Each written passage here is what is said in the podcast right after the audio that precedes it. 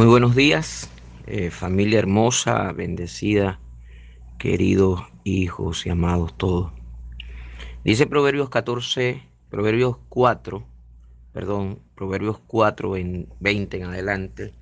Hijo mío, está atento a mis palabras, inclina tu oído a mis razones, que no se aparten de tus ojos, guárdalas en lo profundo del corazón, porque son vida para los que las hallan y medicina para los para todo su cuerpo.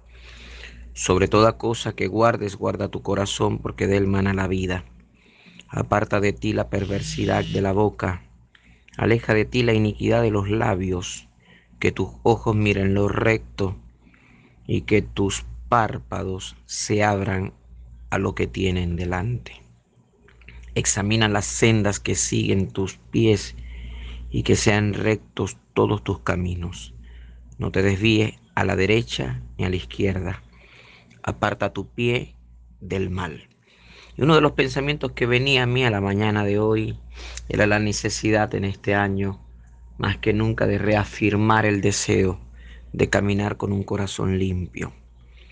La palabra nos enseña que somos seres tripartitos, espíritu, alma y cuerpo, y que el verdadero ser del hombre es su espíritu. Y cuando se refiere al corazón del hombre, se está refiriendo al centro, a, lo que yo puedo llamar el centro motor del hombre asociado a los sentimientos, voluntad y mente. Todos hemos sido llamados a ser vigilantes de nuestro corazón. Por allá en el libro de Mateo capítulo 5 dice, bienaventurados los limpios de corazón porque ellos verán a Dios. Ahora, ¿cómo puedo cambiar el corazón.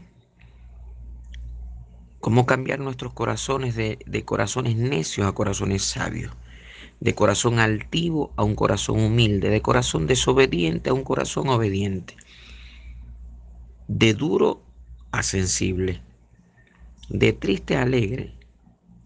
Para que este proceso, proceso suceda, yo creo que debemos en primer lugar humillar el corazón Salmo 51 habla de un corazón humillado, significa un corazón que esté pasando por un genuino arrepentimiento, un convencimiento profundo de la necesidad de un verdadero y total cambio. Romanos capítulo 2 expresa que la necesidad expresa la necesidad de un corazón arrepentido dentro del marco de lo que hoy Dios nos está pidiendo. En segundo lugar, creo que debemos estar dispuestos a ser quebrantados por el Señor.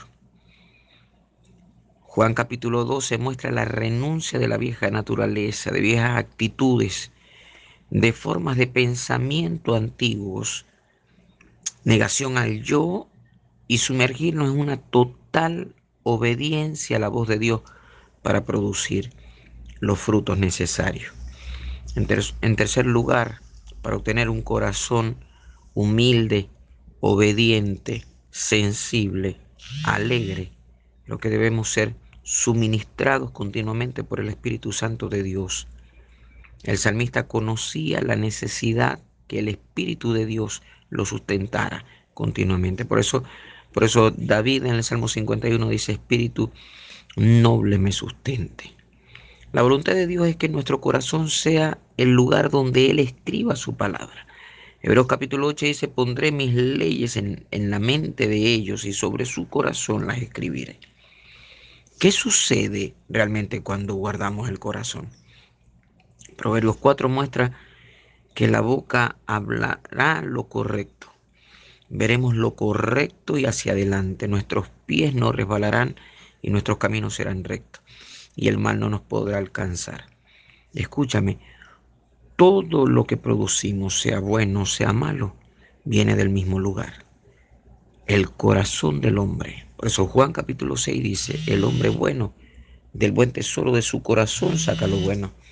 Y el hombre malo, del mal tesoro de su corazón saca lo malo. Para llevar fruto que agraden a Dios y que este fruto permanezca, debemos chequear y trabajar cuidadosamente en nuestro corazón.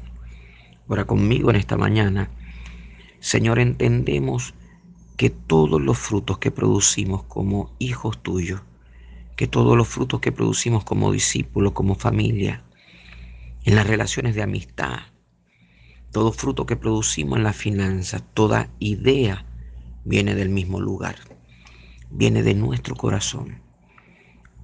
Hoy, Señor, determinamos chequearnos, examinarnos cuidadosamente, evaluarnos internamente para hacerme de mi vida interior un lugar donde el Espíritu de Dios pueda incubar los sueños, pueda incubar las ideas y las acciones que vienen de tu corazón para el nuestro.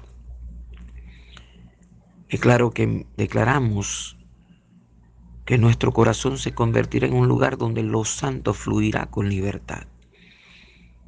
Señor, renunciamos a toda insensibilidad, a toda dureza o altivez de corazón hacia tu palabra.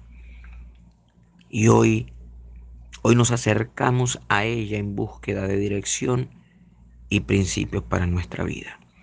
Oramos convencidos que el sustento de tu Espíritu Santo, para que esto que hemos orado pueda realizarse en nuestras vidas, se va a producir en las próximas horas. En el nombre poderoso de Jesús. Amén. Les bendigo en esta mañana desde, desde la intimidad de mi tiempo con Dios le bendigo desde mi lugar apostólico, desde este momento donde, donde intimo con Dios para que Dios me dé una palabra y que ha inquietado también mi corazón para ministrársela a todos los hijos de la casa. Un abrazo grande. Dios me les bendiga.